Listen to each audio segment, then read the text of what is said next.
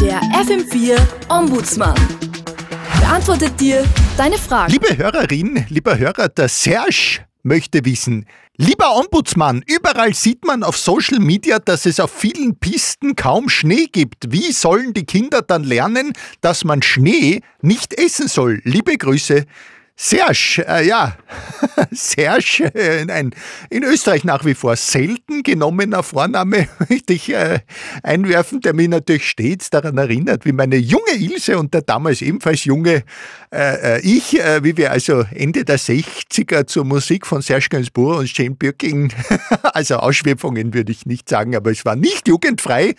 Wir haben allerdings sowieso generell niemanden zuschauen lassen. Ja, lieber Serge, zurück zu deiner Frage.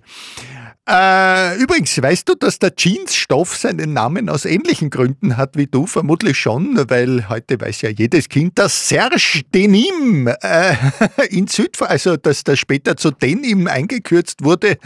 Äh, ja, glaube ich, äh, war schon umfassend beantwortet, oder? Schönes Wochenende und Servus. Servus. Hallo?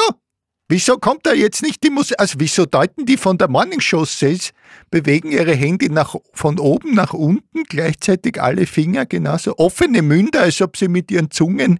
Ah, Schnee essen, genau, wäre das eine pantomimische Herausforderung gewesen im Rahmen eines Spieleabends, dann wäre mir der Sieg jetzt wirklich nicht mehr zu nehmen. Aber es ist die Morning Show und Werktag morgen.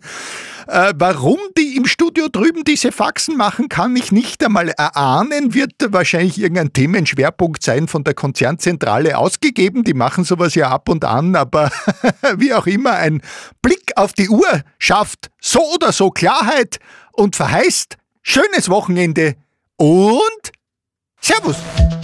Der FM4 Ombudsmann. Und alles ist wieder gut.